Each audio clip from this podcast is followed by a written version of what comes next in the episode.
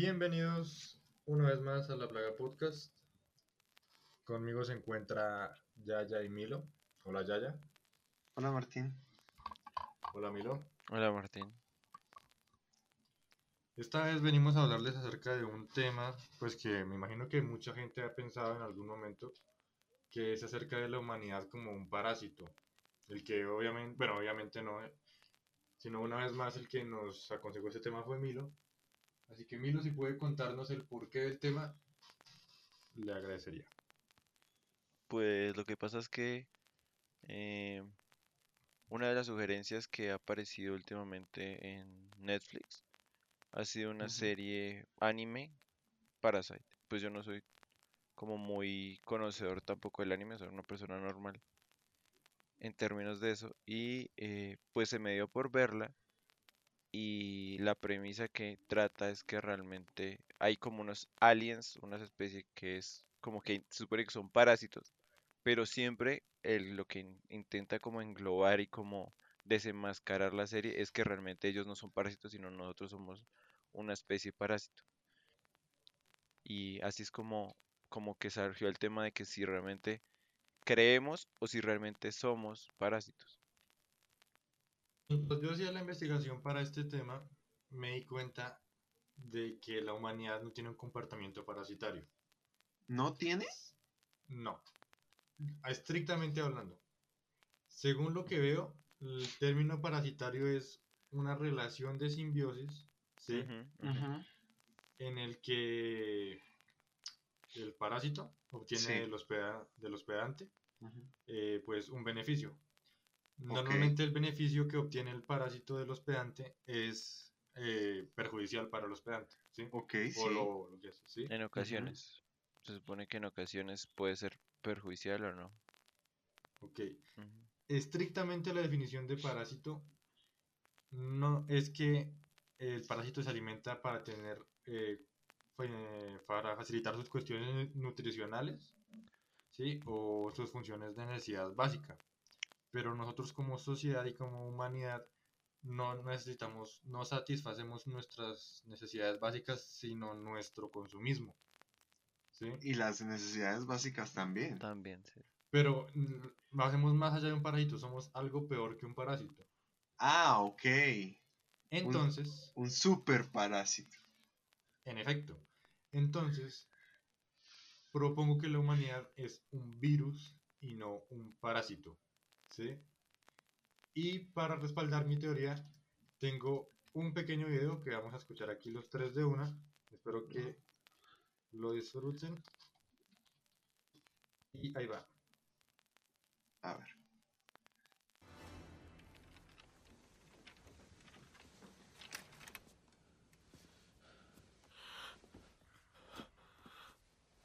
Quisiera decirte una revelación que he tenido en lo que llevó aquí. La tuve cuando traté de clasificar a tu especie.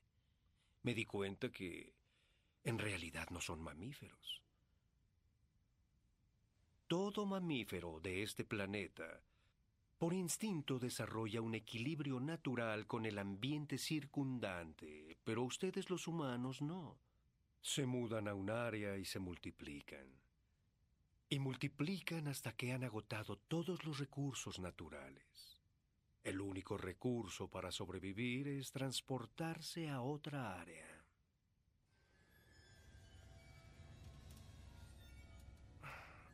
Hay otro organismo en este planeta que sigue el mismo patrón.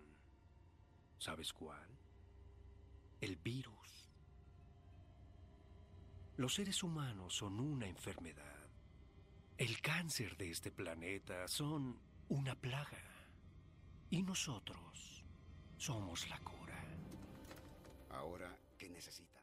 Eh, bueno, toda persona que no haya vivido debajo de una piedra por los últimos 30 años sabrá que esa es una escena de la primera película de Matrix en la que la gente Por los Morfeo. últimos 20, porque Matrix salió en el 2000.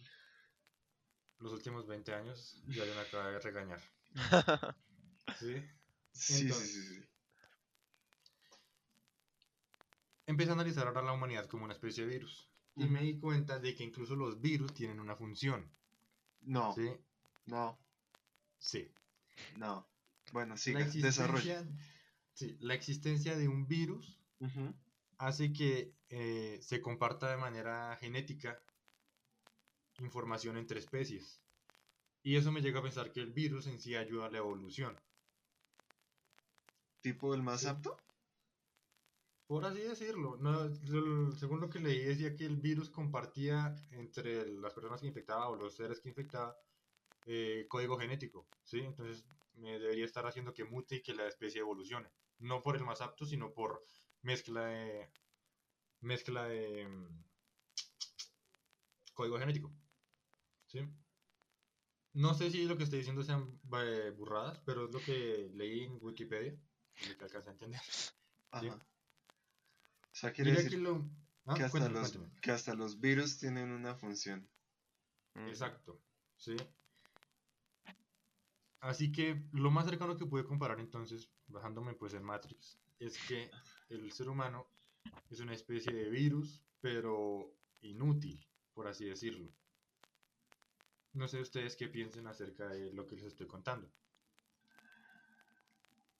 Es que a lo que va a llegar es... Ah, no quisiera llegar allá tan rápido, pero prácticamente usted ya me está hablando. Vamos a volver a esa discusión. Al sentido de la vida. No, no quiero volver a esas épocas. Pero pues si toca, toca. O sea, obviamente ya dijimos, si, si nos vamos a lo micro, a- a- al funcionamiento, pues si arrasamos con toda la vida de toda la galaxia, eh, da lo mismo que haya o no haya. Y por, por, por ende, pues los virus obviamente, tal vez en su forma más básica, pueda que cumplan el objetivo de mejorar a la especie. No lo sé. Hay virus entre, entre, organ- entre animales, animales que estuvieron acá antes que nosotros. Em, pero, pero pues no entiendo, o sea, sí, o sea, si nos vamos, o sea, más allá de, de- de- de la función de, un- de la humanidad en el mundo, es que la función de la vida en, en- en- en general, no entiendo. ¿Sí me entiende? No, no, pues sí, a ver. Es que, sinceramente, yo no, o sea, no relacioné el virus y el parásito, eh, si le soy sincero. Pensé, llegué a pensar que eran lo mismo. O sea, me parece que tienen comportamientos similares. Pero creo que un parásito siempre está vivo, mientras que los virus no.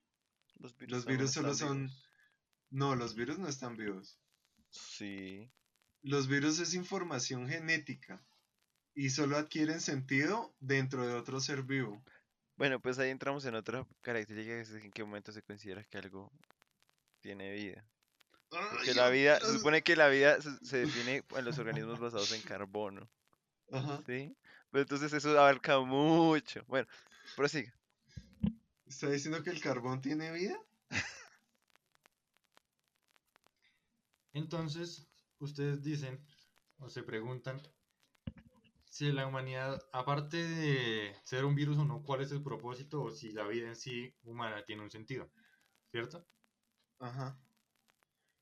Bueno, esta es una conversación que hemos tenido antes y en la que Milo me decía, el sentido de la vida en sí es simplemente, ¿cómo es? Reproducirse Sí, y o sea, generar una gen- Lo que busca la vida es simplemente preservarse, que la vida siga viva, por decirlo así. Y ya, buscar la mejora, la, la forma o la configuración más apta para preservar la vida. Eso es lo que busca la vida, preservarse. Pero nosotros vamos más allá de la preservación. No, nunca. Sí, claro. Mire, fíjese, recuerda, vamos atrás a lo que decía el video de Matrix. Decía, los mamíferos logran un equilibrio en su ecosistema. Sí, sí. Y dice que la humanidad como tal, no, tal vez me esté tomando muy literal lo que dice la película. Bastante. Pero nosotros estamos en un equilibrio o no. Sí, no. O sea, o sea, mire, es una la- respuesta las, fajarda. las, a ver, calma. Las primeras Sí. civilizaciones Un eran momento, nómadas. nuestro Fajardo está hablando. Sí, El punto fajardo de la plaga podcast. Las civilizaciones eran nómadas, ¿sí? Entonces agotaban los recursos de una zona, se mudaban, agotaban los recursos, se mudaban. ¿Listo? Entendemos eso, ¿verdad? Ujú. Después salió la agricultura. Entonces, en- encontraron la forma de alimentarse de la tierra y devolverle algo. Obviamente, no se lo están devolviendo de buena gente, se lo devuelven porque necesitan ese, ese recurso otra vez eh, nosotros de vuelta, ¿sí? Es decir, acabemos con todas las manzanas de este árbol, ¿listo? El árbol ya no tiene manzanas, acabemos con el árbol y construyamos algo. Sembremos más árboles de manzana para tener más manzanas y más árboles que cortar. ¿Sí me entiende? Entonces no es un... Sí, sí encontramos un equilibrio con la Tierra. Como, como todo buen mamífero, según el, el agente Smith. Pero igual A eso de- depende de cómo usted lo perciba, el equilibrio. Porque usted está hablando de un equilibrio de como por nuestra parte. O sea, realmente lo que más me llamó la, la atención, digamos, del tema y por lo que se lo subiré a Martín en su momento fue el tema de que en el último episodio de la serie, donde, digamos, el prota mata al enemigo máximo de todos los veintitantos capítulos que tiene, al final como que él, él- él lo mata y el man se empieza como a reconstruir, pero muy lento, que tienen tiempo de, de literalmente filosofar el sin dejarlo vivir o dejarlo morir. Entonces, realmente él decidió no matarlo, pero el parásito le manifiesta que realmente como esa, como esa epifanía de, o esa verdad de que realmente nosotros no estamos haciendo o sea, la persona no está cogiendo la manzana y dice, vamos a sembrar más manzanas porque necesitamos retribuirle a la tierra lo que tomamos de ella, ¿sí? Nosotros lo hacemos porque necesitamos más manzanas o necesitamos más madera, ¿sí? Eh, En, en la misma serie decía que le molestaba a las personas que decían que hacen esto por la tierra. La gente no lo hace por la tierra, lo que pasa es que nosotros vivimos en la tierra y nos conviene hacerlo, ¿sí? O sea, la, digamos la parte, nosotros no hacemos la parte ecológica de vamos a, a poner acá el papel, acá el, el car- el cartón o acá la parte biológica o el plástico, porque nos interese que se sientan mejor los animales o algo así. Pues al- sí, o sea, estoy generalizando un poco, pero realmente lo hacemos es porque vemos cambios drásticos en el ambiente que pueden perjudicar nuestra existencia, ¿sí? Ese egoísmo que, que estamos tratando. Entonces, en eso no considero que sea un comportamiento parásito, ni un conocimiento, ni un co- comportamiento como dice Martín, que sea un virus. Ajá. Como, como dijimos nosotros, ten- tenemos, somos vida, por lo tanto, el objetivo, así volviendo al problema de qué es lo que, para qué estamos acá, nosotros tenemos que preservar nuestra vida, así como un insecto lo hace, como un pez lo hace, como los, los mamíferos lo hacemos, ¿sí? Es nuestro objetivo, pero nosotros hemos trascendido y hemos adquirido razón, y eso nos, nos, nos da un poder y también nos da como control. ¿m? Y nosotros ya empezamos a como a, a ver las implicaciones de lo que hacemos y que somos una, una entidad que es, me parece que somos más depredadores también, o sea, porque también so- somos, somos- depredamos a todo. No hay un, un ser en el planeta al que no podamos depredar, ¿sí? Nosotros podemos usar a los organismos eh, microscópicos como armas, ¿sí? Todos los, todos los seres, en teoría, o como ya nos nacemos con esa cultura, viven en función de nuestra existencia. Nosotros co- compramos animales, hay, hay, hay perros que nacen simplemente para eh, satisfacer las necesidades emocionales de un niño. O hay vacas que nacen con el objetivo de morir para alimentarnos, ¿sí? Entonces, no considero que seamos parásitos. Considero que tal vez hemos relacionado, hemos hecho algo nuevo, hemos creado una nueva relación. O es que también hay varias, o sea, hay varias relaciones como Sí, el, o sea, el no ex- hay una... ah, ah, lo estoy entendiendo. Mire, ve- venía con, el- ah, con la cabeza totalmente lista para decirles si sabe que eh, esto está al carajo. O sea, somos, somos sí, parasitarios y, y virulentos. Pero, pero me está cambiando mucho lo que estaba pensando porque literalmente no hay una relación biológica que nos describa. O sea, todo está en función de nosotros. Porque, yo tengo algo que decir antes de que continúe ya, ya, perdón la interrupción. Y es que a mí lo hizo importante una cosa, una palabra que quiero resaltar, que es el egoísmo. Por ajá, ejemplo, en el ejemplo de las manzanas, nosotros creamos más árboles de manzanas para tener más manzanas y tener más madera. sí, Y esta tarde estaba viendo un documental en el que decían que el hacerle el bien a las demás cosas, ¿sí? Por ejemplo, eh, han visto esos videos en los que hay un montón de focas que están amarradas con plástico y va alguien y les quiorta con un sí, cuchillo. sí, Esa sí. sensación de bienestar que produce hacer eso es algo que produce más sensación de bienestar que incluso el hacer ejercicio y alarga la vida más que hacer ejercicio y un poquito menos que fumar. Es casi tan bueno como no fumar hacerle el bien al resto de la gente. ¿sí? Entonces yo diría que incluso los comportamientos altruistas que como humanidad tenemos son en base al egoísmo que tenemos para sentirnos bien. Es que es eso. Es, es, es- O eso es lo que, lo que transmitía el último capítulo, que realmente todos los comportamientos que hacemos se basan en satisfacer nuestras necesidades, ¿sí? O sea, el hecho de que eh, uno realmente le da de comer a un perrito, tal vez sí hay un principio de como que le interesa el animal, pero uno también lo hace es por la sensación que genera en uno, el sentir que está haciendo el bien, el sentir que está haciendo algo. No lo, es- no, es- no está haciendo, o sea, considero que hay Uy, pocos actos de la humanidad que se hagan, que busquen hacer el bien sin buscar la sensación de gratificación o de esa sensación como grata que se genera al hacerlo. Debe, Por ejemplo- sí debe haber el sentimiento puro porque hay actos de altruismo que, a- que traen consecuencias negativas para quien los hace, ¿sí? Entonces no, no todos pueden hacer porque más allá de la satisfacción a uno le trae un dolor, ¿sí? Un, un sacrificio, el, el donar algo, por ejemplo. La gente, o sea, a ver, ¿cómo lo Espere. comparo? A ver. Martín no me quiere dejar hablar hoy. Haga usted su podcast solo, entonces vaya y háblele a una Este pared. La pared lo deja hablar. No, no, exijo que me dejen hablar. Es que, mire, mire, recuerde lo que dice Milo de, por ejemplo, un- el perrito, ¿sí? En la serie que, pues, dio origen a este tema, hay una parte en la que muere un gato. No, Y el man lo que eso. hace es literalmente cogerlo Y se lo come. y echarlo a la basura. Ay, qué mal. ¿Mm? Y Tal vez ese sería un comportamiento en verdad sin una perspectiva humana. o sea, netamente altruista.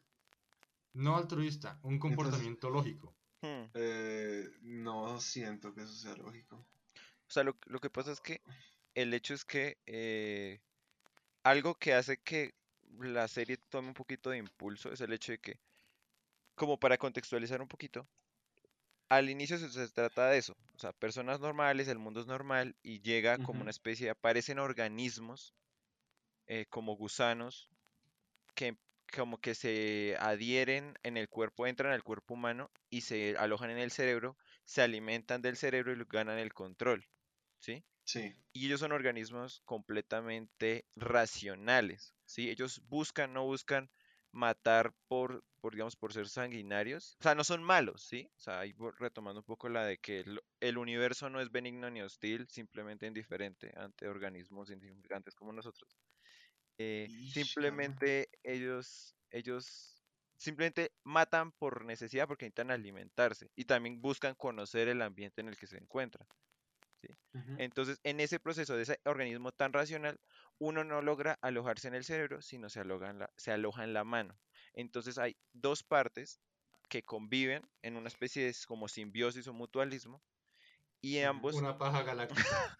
entonces el hecho es que eh, la parte de que ese parásito empieza a empezar a sentir, percibir sentimientos humanos o se empieza como a tener un poco de empatía o no es empatía porque él tampoco eso, pero sí como que empieza a comprender, a comprender al ser humano, así como esa, ese hombre, ese niño que es el protagonista, que es súper emocional, empieza a tomar las cosas un poco más racionales. Y en ese proceso, cuando muere un, creo que era un perro, no un gato, o decir un gato, no me acuerdo. El hecho es que como que manifiesta dolor por la pérdida del daño, pero cuando ya muere entiende que simplemente es un cuerpo, ya no está vivo y como que empieza ese choque de racionalmente el- el- la vida se perdió y simplemente es un cadáver, ¿sí? Es mejor, ya no tiene función. Entonces, por eso es que lo dice Martín. Listo, Es que ya, hable todo lo que quiera. No, pues ya se me olvidó lo que iba a decir, pero estaba pensando en... Creo que estamos siendo un poco injustos con nuestra propia raza, porque... Ah, ¿Qué? hablo del Terran. ah, Hablo del Terran, sí. ¿Qué otra raza tie- eh, retribuye lo que toma? ¿Sí me entiende? A ver, Las, a- por ejemplo, hay hay, muchos que, que sirven. sí, hay peces que están cerca de, creo que los, Tiburones. eh, como boca de los tiburones, Ajá. eh, que comen los desechos que quedan en sus dientes. Y eso les, de alguna forma creo que les ayuda a mantenerse como más sanos. No. No, no, no. Esa es una relación comensalista y lo que hace es que no afecta, el animal se alimenta, pero no afecta al tiburón. Usted está hablando, digamos, de esos pájaros que le limpian los dientes a los cocodrilos. Que es- Eso, a los hipopótamos creo que. Eso, los exacto, exacto. hipopótamos. Sí. Ellos Sí. retribuyen eso. Ellos ganan comida y el hipopótamo salud dental gratuita. Pero igual no lo hacen como, Listo. venga, o sea, yo- venga que este hipopótamo tiene un gran problema de gingivitis, venga y lo ayudamos. No, realmente Pues, lo yo hace, tengo hambre. lo hace porque simplemente Sí. él, ahí hay comida, si le ayuda o no le ayuda no me, me vale. O sea, es, realmente hasta tal vez El- no lo hemos planteado así, pero tal vez es que el mundo es egoísta, o sea, la naturaleza es egoísta. Exactamente, porque el hipopótamo está como, ve, este man vino aquí a, a limpiarme los dientes, tan chévere, tan pendejo él. Y el otro como, mire, este man me está dando comida. Yo no veo que le retribuya nada a nadie. No. ¿Sí nosotros, entiende? ¿a quién le retribuimos cosas de allá? Pues al mundo. O sea, por necesidad, pero ¿qué otra raza realmente puede hacerlo? es Pero es lo mismo que hace el ave. no, No, o sea, para nada. Martín Lave lo hace simplemente porque quiere comer los desechos que tienen los dientes. No Sí, lo hace por no lo fuer- nosotros puede- no, por no cuidamos el encontrar. planeta, entre comillas, para seguir viviendo. Sí. Entonces, eso es a lo que vamos. Ese es el hecho. Nosotros cuidamos el planeta para seguir viviendo, para sea, nada más. Martín, o sea, el día que descubran otro planeta y que pueden mandar a la totalidad de la gente a otro planeta, no, no se ponen tanto problema, ¿sí? O sea, porque realmente lo hacemos es porque nos toca, es como decir, "Mm, es que aquí se me, se me fue la, la paloma literal, pero sí es como, si ne- tenemos la necesidad de cuidarlo, si no, ne- si no necesitáramos que, si no necesitáramos cuidarlo, no lo haríamos, ¿sí? Exactamente. o sea, nos toca ser altruistas. No nos toca, No. porque no es altruismo, nos toca hacer De- eso, No, listo, listo. o sea, O sea, dígame, lo diga. es como un punto en el que digo, no es que seamos altruistas, ¿sí? Estamos haciendo algo que Ajá. beneficia a otro individuo, sí, pero no lo hacemos para satisfacer las necesidades de ese otro individuo, sino para, para satisfacer nuestras propias necesidades egoístas, ¿sí? Cogemos y simplemente cuidamos el planeta no para satisfacer el bienestar de todos los animales que lo habitan, sino para mantener nuestra necesidad de vivir en un ambiente en el que seamos, en el que podamos vivir, ¿sí? O sea, por las cualidades climáticas, ambientales, de agua, de sanidad. No lo hacemos por los animales o porque sea lo correcto, lo hacemos porque nos afecta, ¿sí?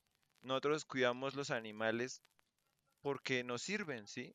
O sea, la gente no, no va a vacunar vacas a, a una llanura porque, ay, venga, pobres vacas que están sufriendo. No, no, uno las cultiva porque uno necesita que estén sanas para que uno las consuma, ¿sí? Miren, ahora que hice eso, recuerdo una clase de ética y política que tuve en la universidad que este trataba del consumismo.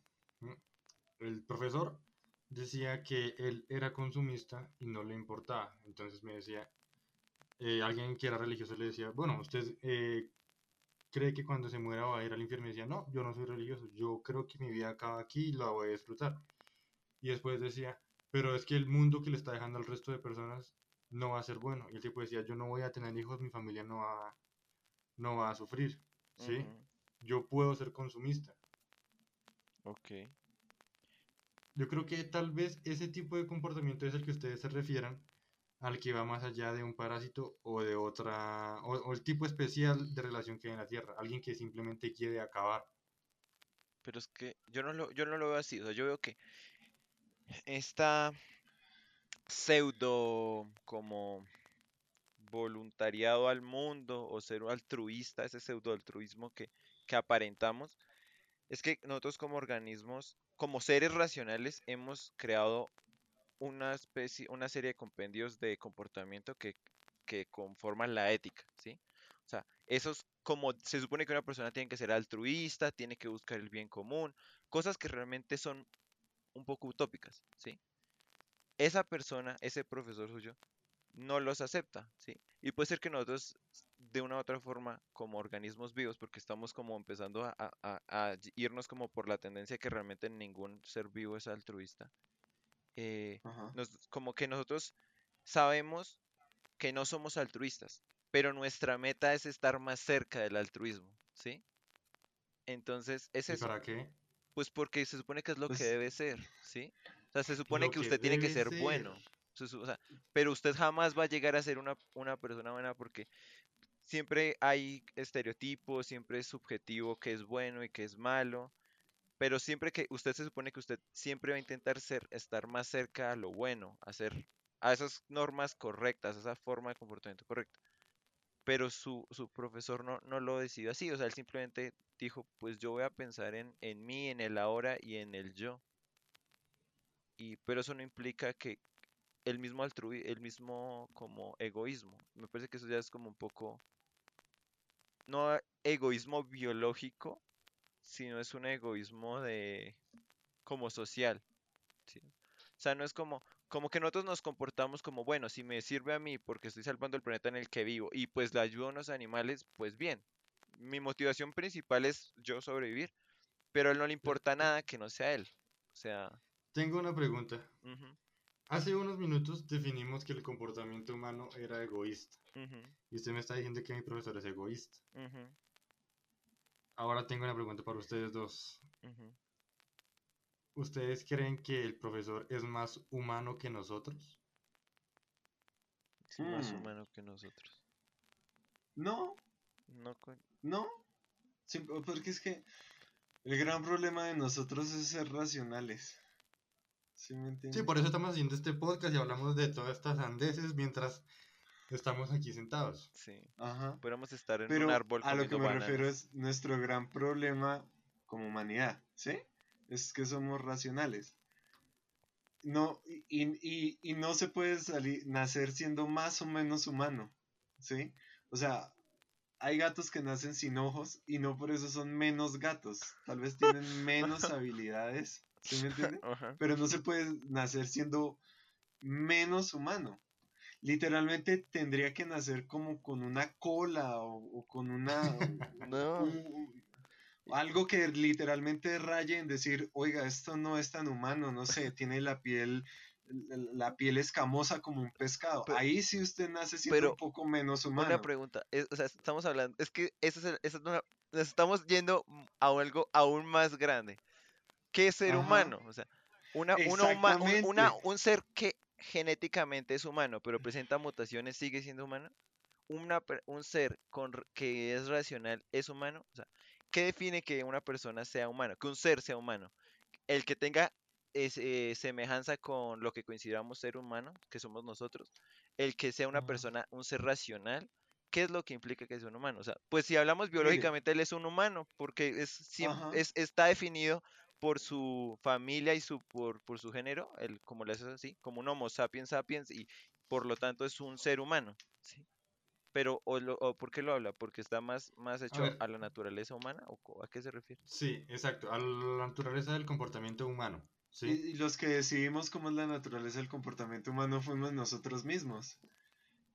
Biológicamente no, no- es, es tan humano como usted y yo, ni más ni menos, o sea, tendría que volar para ser menos humano, lo que le digo. No, pero no, no, no lo ponga como en términos de capacidades. Eh, sí, no, Sí. exactamente, entonces aquí es donde mezclamos la racionalidad. ¿Qué es ser humano? Entonces, por ejemplo, lo- algo que hace a Superman el rayo de luz al mundo es que él siendo más eligió ser menos, ¿sí me entiende? Él eligió servir cuando podía ser servido, ¿sí? Entonces, Superman, es que es muy curioso, Superman no es humano, Superman es un alienígena, ¿sí? Y Él es el rayo de luz de la esperanza porque representa todo lo que la humanidad puede llegar a ser. ¿Y por qué eso lo representa un alienígena? Por eso mismo. Porque si un alienígena puede ser más humano que los mismos humanos, pues un humano tiene la posibilidad de llegar a ser Más humano. Más más, alienígena. humano, sí, o sea, el concepto puede llegar al concepto de, de la humanidad. A- Al, al final, cuando, cuando matan a Superman en esa pelea de, de, de- de Batman versus Superman, dice, si lo, si lo estás buscando, mira a tu lado, ¿sí? Porque e- eso era el mensaje que quería dejar. Oiga, usted quiere buscar a Superman en el mundo, mire a su lado, hay una persona a su lado, ¿sí? Entonces, e- e- eso es de lo que voy. ¿Qué es ser humano? Nosotros decidimos qué es ser humano. Ser humano es pues, no sé, una persona que- interesada e- en las demás personas, interesada en el resto del mundo. Y si no lo es, entonces deja de serlo menos. O sea, eso no, no tiene ningún sentido. O sea, seamos, in- interesémonos en la vida. O sea, un humano tiene que conservar la vida. Pero hay que seguirnos alimentando, hay que seguir matando vaquitas, pollitos, os- terneritos, o sea, todo eso hay que seguirlo haciendo, pero hay que conservar la vida. Entonces, ¿sabe qué? Hagamos eh, galpones y pues tengamos más pollos y tengamos más terrenos para tener más vacas, ¿cierto? Entonces ahí es donde va. Ah, eh, un humano puede quitar la vida siempre y cuando sea para salvar a otro humano, ¿cierto? Entonces, pero y entonces cuando cuando me le van a pegar a mi perro, si supongamos que tengo un perro, y, yo me agarro a golpes porque, mejor dicho, lo agarraron a palo casi hasta que matarlo y yo voy y le quito la vida a otra persona en defensa de un perro, pues no debería tener más, como más sentido mm, conservar la vida humana sobre la animal. Pero entonces tenemos N excusas para decir un humano tiene que hacer estos a no ser que, ¿sí? Pero si nos vamos como a la vida animal, esas reglas son como, están muy claras, ¿sí? O sea, las madres no abandonan a sus hijos porque, por, por su instinto, ¿no? Excepto en el caballito de mar, no me salgan con el caballito de mar. Pero las madres no abandonan a sus hijos, los padres suelen ser protectores, eh, ¿sí me entiende? Ah, eh, hay alfas, hay betas, entonces, ¿qué es ser humano? Cambia por el país, por la región, eh, por, por su propia cultura, por, por Pero, su espere. religión. Ciñámonos a lo que hemos discutido antes. A ver, volvamos. Antes dijimos que los humanos eran egoístas. Ujú. Somos. Por eso somos egoístas. Por eso tratamos de que el planeta no se acabe. Por eso cultivamos más árboles de manzanas, etc. Ujú. Si nuestra naturaleza es egoísta y la Sí. naturaleza del profesor definida por lo que dijo Milo era egoísta. ¿no lo hace como más humano moralmente el profesor a nosotros? Es que, ¿No es el más humano? Martín, primero, resumiendo todo lo que dijo Po, el hecho es que a diferencia de otras especies en el mundo, nosotros no somos simplemente, nos podemos describir como, como constantes, ¿sí? O sea, cada como grupo de personas, o sea, la humanidad, e- el humano es muy variable, no hay como una característica que, que defina la totalidad de, de los humanos, ¿sí? O sea, nosotros eh, si usted percibe grupos como, digamos, eh, formas de pensar, normas de comportamiento, eh, de la parte, digamos, asiática, de la parte de Norteamérica, de la parte de Suramérica, de la parte de África, son comportamientos completamente diferentes. Somos humanos, pero nuestra perspectiva del mundo, la forma en que nos lo percibimos y lo tratamos es diferente, ¿sí?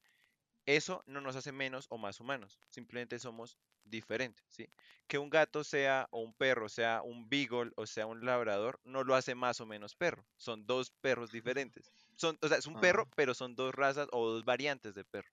Eso es a lo que Y en ese caso, pues es que en la teoría lo que casi que diría que en la totalidad, tal vez me esté exagerando, en la totalidad del ser humano es que es muy diferente, pero siempre se le ha inculcado a través de la religión, de los valores, del comportamiento social, que el humano tiene que buscar el ser mejor, el ser útil, el ser parte de una sociedad.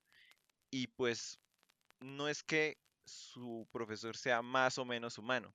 Tal vez esté menos adaptado o menos eh, como, como que haya sido menos permeable por ese principio inherente que nos han enseñado. Pero eso no lo hace más o menos humano, ¿sí?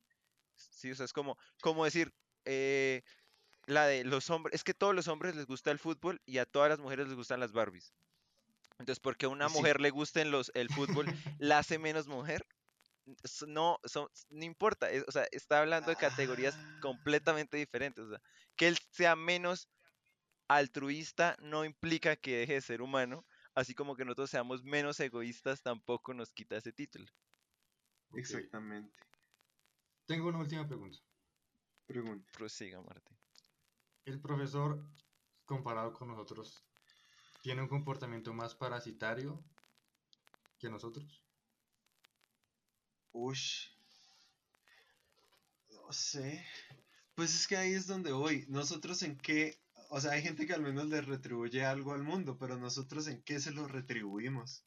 No, a- a- algo, algo importante es que primero estamos ha- haciendo un juicio mal, porque nosotros no conocemos. O sea, es, puede ser, el profesor puede ser egoísta en ese ámbito, o sea, nosotros no lo conocemos, porque como una vez decimos, yo puedo ser un muy mal amigo, pero muy buen hijo, o muy mal persona, o muy bueno con los animales. O sea, tal vez estamos sesgados por solo la perspectiva de Martín, o solo lo que él transmitió en esas sesiones de clase, ¿sí? Entonces tampoco me parece que podamos decirlo.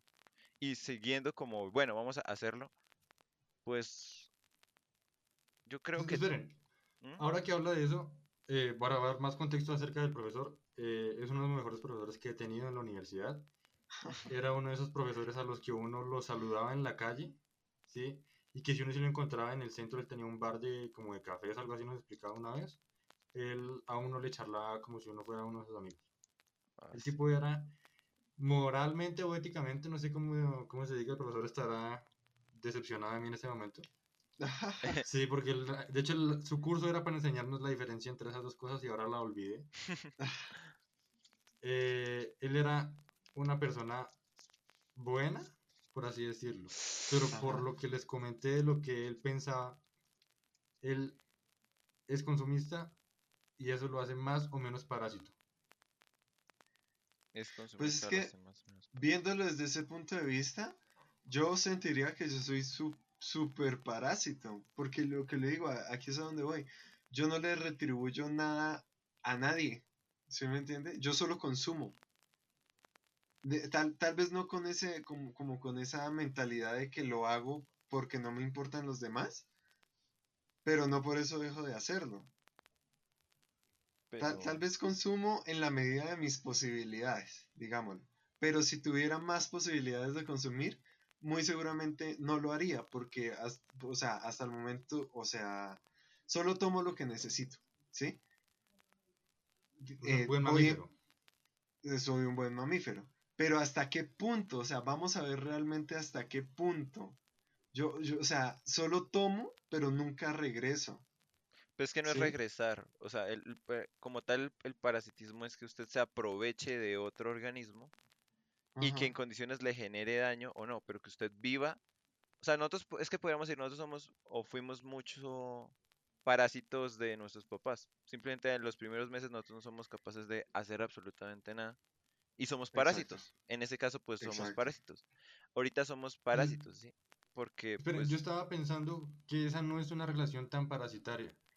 Porque, por ejemplo, si eso fuera, nosotros tendríamos de parásito, en mi caso, dos perros, Yaya dos gatos y Milo un perro y un gato. pero ¿por qué? Pero por qué ellos nos retribuyen en cierta forma como cariño. Sí, Entonces Pero es no que es una Ahí es a donde parasitaria. vamos. Nosotros como seres racionales aceptamos el cariño y los sentimientos en forma de, retribución. Ahí es donde le doy. Hay actos humanos o, de la humanidad, no recuerdo muy bien cómo es la diferencia, pero hay actos que hacemos que son realmente altruistas, como por ejemplo el caso de una mamá que se metió en, eh, en frente de una camioneta de la cual no le pusieron freno porque sabía que con su cuerpo podía detenerla lo suficiente para que detuvieran la camioneta. Todo esto porque sus hijos estaban dentro y la camioneta le pasó por encima. En efecto, su cuerpo detuvo lo suficiente la camioneta como para que el papá lograra eh, eh, meterse y frenarla, ¿sí? Entonces ella sacrificó su cuerpo por, por la vida de sus hijos. Entonces nosotros aceptamos sentimientos en forma de pago, ¿sí? Eh, eh, pero eso es algo que, que biológicamente no tiene sentido. O sea, el mundo necesita, el, o sea, el mundo como la roca inerte que es, pero ah, que posee vida, digamos que aloja vida, ella aloja vida, eh, necesita, ah, ¿sabe qué? No la necesita. Literalmente, si la capa de ozono No. desaparece, la Tierra seguiría siendo Tierra. Mire, fíjese un- que yo quiero hacer un comentario súper súper interesante que me pareció. Cuando Ajá. empezó la cuarentena, hablé con mi mamá, yo no vivo con ella, entonces me llamó y me empezó a dar como una especie de, es que todo lo que está pasando, de la cuarentena, del mundo, el daño climático, siento como que el mundo se va a acabar y lo sentí un poco, yo le dije, espera un segundo, hace 40 mil millones de años el planeta seguía acá y 40 mil millones de años el planeta va a seguir acá. El mundo no se va a acabar, ¿sí? O sea, simplemente es nuestra percepción del, del mundo, ¿sí? O sea, puede ser que nosotros no cuidemos el planeta, ¿sí? Lo más probable es que sí, la capa de ozono desaparezca, los, los seres vivos que están, probablemente la gran mayoría perezca, pero como siempre estamos diciendo, el objetivo de la vida es mantenerse, ¿sí? Es preservarse y va a generar un nuevo organismo que va a ser capaz de sobrevivir o se van a mantener, como digamos los tardigrafos, que son los osos de mar, los osos de agua, y van a evolucionar y van a, eso, y van a ser como, vamos a ser otros dinosaurios, que no fuimos capaces de adaptarnos a las nuevas condiciones y morimos. Pero el mundo jamás Mire, se va a acabar, ¿sí? El comportamiento de la mamá de meterse debajo del carro, bueno, de, enfrente de la camioneta, Enfrente, sí. es totalmente humano, no altruista. Porque una de las cosas que hablábamos el otro día con Milo es que, pues, para preservar nuestra línea genética, nosotros tendemos a proteger a nuestros hijos. Ah, sí, claro. No, pero sí, pero por ejemplo, hay algunos osos que se comen a los hijos porque saben que siempre pueden tener más hijos. Ok. ¿Sí me entiende? Eh, y, y hay eh, eh, una situación que se ve muy frecuentemente, muy frecuentemente es la siguiente. Una mujer embarazada que está a punto de, de perder a su hijo o morir pero salvar a su hijo, ¿sí, sí- sí entienden la situación? Normalmente pone por encima la vida de su hijo. La mujer tiene la ventaja de nueve meses y, y, y hay- y- y- y pues que genera una relación que no entiendo, Sí. los que escuchen y sepan de eso, ge- generan una, una relación con, con su feto y su bebé, ¿sí? Incluso sin, sin, digamos, conocerlo, como un hombre tiene que esperar los nueve meses normales, a veces menos, eh, para conocerlo, ¿sí? Entonces, cuando están en esa situación, normalmente, eh, y digamos, si la madre eh, no puede tomar una decisión, le preguntan al, al esposo, ¿qué hacemos? ¿A quién le salvamos la vida? Y él dice, la decisión normal es decir, sálvenla a ella, ¿sí? Porque yo la amo, ¿sí? Él no ha tenido esos nueve meses de, de, bueno, realmente son creo que seis meses, nueve meses de gestación, pero son seis meses, al tercer mes es donde la mamá empieza la relación fuerte con su hijo. Tengo entendido, no sé, pero creo que son seis meses de relación muy fuerte que tiene la madre. Entonces la madre pone por encima de su propia vida la vida del hijo, mientras que el padre pone por encima de la vida del hijo la vida de la madre, porque lo, de cierta forma él dice, yo la amo, ¿sí? Eso de por sí ya es bastante eh, envidioso, porque dice, pues yo no conozco a este, pero la conozco a ella, ¿sí? Llevo con ella, no sé, tres años, un año, seis meses, lo que sea, cinco semanas, la conozco más, no sé. Ayer la la, con- conocí. Sí, exactamente, la, la conozco más a ella, la quiero más a ella, con este individuo que todavía no conozco, pues, pues paila, o sea, paila, pero puedo tener más, ¿sí me entiende? Esa es la vaina, puedo tener más, mientras que la, la- la madre suele poner por encima eh, la vida de, de- de sus hijos, y es por eso, vuelvo y repito, nosotros aceptamos como método de retribución sentimientos, ¿sí? Pero tam- no pero la naturaleza no siempre tiende a aceptarlos. De- o sea, si hay que correr, se corre. Y si una chita, si son las chitas, sí, si una, cuando las chitas tienen que correr, pueden coger a una cría en su boca. y, y correr, y las demás tienen que correr o se las comen. ¿Sí? Los tiburones en el estómago. F por de- las chitas. sí. de- en el estómago de, de- de sus mamás, los tiburones se matan entre ellos y literalmente nace el más apto. ¿Sí me entiende? Sí. Entonces, no, eh, nosotros aceptamos sentimientos, pero el, la- el mundo, la, no sé, la biología no acepta esos sentimientos. Y son capaces de ponerse ante lo racional, como decir, ¿por qué diablos me va a poner enfrente de una camioneta que me va a destrozar? Pero, pero lo aceptamos. Sí, es decir, ¿por qué hizo eso? Ah, es que adentro iban los hijos. Ah, ok. Y es la mamá. Ah, ok. Sí, suena súper lógico, pero si le digo, no, me lo voy a atravesar una camioneta como para ver qué pasa. Entonces, sí, Ok. ¿cierto? Raya como con la, raya como con la lógica de velocidad, fuerza, masa, peso, o sea, un montón de cosas, ¿sí? Pero cuando decimos, no, ella lo hizo porque los hijos iban en la camioneta y la camioneta iba hacia un barranco, decimos, tiene todo el sentido del mundo. ¿Sí? Tal vez porque Ya hemos para- trascendido de lo que se supone que somos. o sea, como que podemos como ir más allá de lo que, del objetivo que la vida ha impuesto a nosotros. Porque no, no solo, o sea, son, son- sí, nosotros hemos implicado, o sea, sí, obviamente hay un principio de protección de parte de los padres ante las crías, por, por eso, pero también somos seres que hemos desarrollado como esas emociones y las emociones han hecho una parte muy esencial en nuestra, en nuestro como comportamiento, en nuestra toma de decisiones.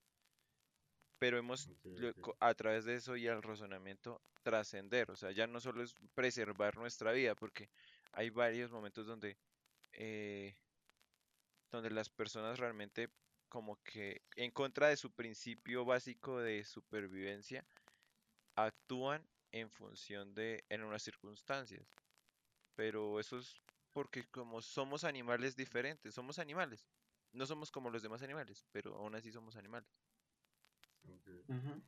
Sí, somos animales. Y es curioso que, que la capacidad de racionar sea lo que le haya dado como sentido a los sentimientos. ¿O no? tengo- ¿Me equivoco? bueno. Habiendo hablado todo esto y de que la relación que tenemos en sí con la tierra o con nuestro ambiente está por nuestro raciocinio Sí. eh, que decanta nuestros sentimientos, Ujú. Vamos a responder la pregunta inicial. ¿La humanidad es o no un parásito barra virus? Ah, con respecto a la Tierra misma, A lo que hemos hablado. O sea, en ¿de lo que hemos general. hablado? en mi parte, por lo menos yo, como para ser un poco claro y, y- y no dar largas, yo considero que no, sino que nosotros hemos logrado trascender ese tipo de comportamientos y nuestra relación con el mundo es compleja, pero no podríamos catalogarla exclusivamente a una relación de, de ser parásitos o de ser un virus. Creo que es compleja como para describirlo con, con simplemente con las relaciones interespecies. Sí. Esto, yo creo, es que realmente me quedó mucho sonando eso. Creo que no hay una sola relación que nos describa. Eh, pero sí creo que adoptamos el comportamiento del virus. No tanto del parásito, pero sí creo que del virus. Porque es que esto es insostenible así. Y, y, y solo tomamos y tomamos y tomamos y la velocidad y la cantidad a la que intentamos, a la que algunos intentan resarcir es, es bastante lenta contra la capacidad que, de adquisición y de consumo que tenemos. Y lo único, realmente lo único que ha evitado que, que nos sintamos realmente en peligro de extinción es que literalmente la Tierra es extensa, o sea, literalmente es, hay tanta distancia, o sea, yo no puedo imaginar, la, la distancia más larga que me puedo imaginar es la misma distancia del viaje más largo que he recorrido y literalmente no puedo imaginarme en mi cabeza una línea recta de ese tamaño, muchísimo menos las dimensiones de la Tierra. Y por esas dimensiones y por la capacidad de almacenar recursos es que literalmente nues- el comportamiento tipo virus que la humanidad ha adoptado, no sé si tal vez sin darse cuenta, e- esa, esa cantidad de masa gigantesca es lo que ha evitado que, que nos acabemos. Pero, pero sí, o sea, no creo que seamos ni parásitos ni virus, ni biológicamente, ni, ni racionalmente hablando, pero teniendo la posibilidad de ser más, elegimos ser virus y comportarnos como ellos. Ok. Pues al igual que Milo, yo creo que la relación que tiene la humanidad con el entorno no es de parásito. Eh, ahora que lo pienso, podría decir que la relación que tiene la humanidad con el entorno va a cambiar, porque como dice Yaya, es por la grandeza del planeta que no nos damos cuenta de que se está acabando. Pero creo que cuando nos demos cuenta de que se está acabando, nuestra relación cambiará. ¿Sí? Y empezaremos a tener una relación más mutualista en la que ambos, digamos, organismos reciban algún beneficio. Bueno, esto fue La Plaga Podcast. Gracias una vez más por escucharnos. Eh, tenemos una nueva red social, ahora estamos en Instagram, arroba Plaga Podcast, por si nos quieren buscar. Eh, recuerden seguirnos también en Twitter y en Facebook como La Plaga Podcast o arroba Plaga Podcast en Twitter. Y sin más, pues, chao Yaya, Chao, Martín. chao Milo. Adiós, Martín. Gracias y que tengan buen día.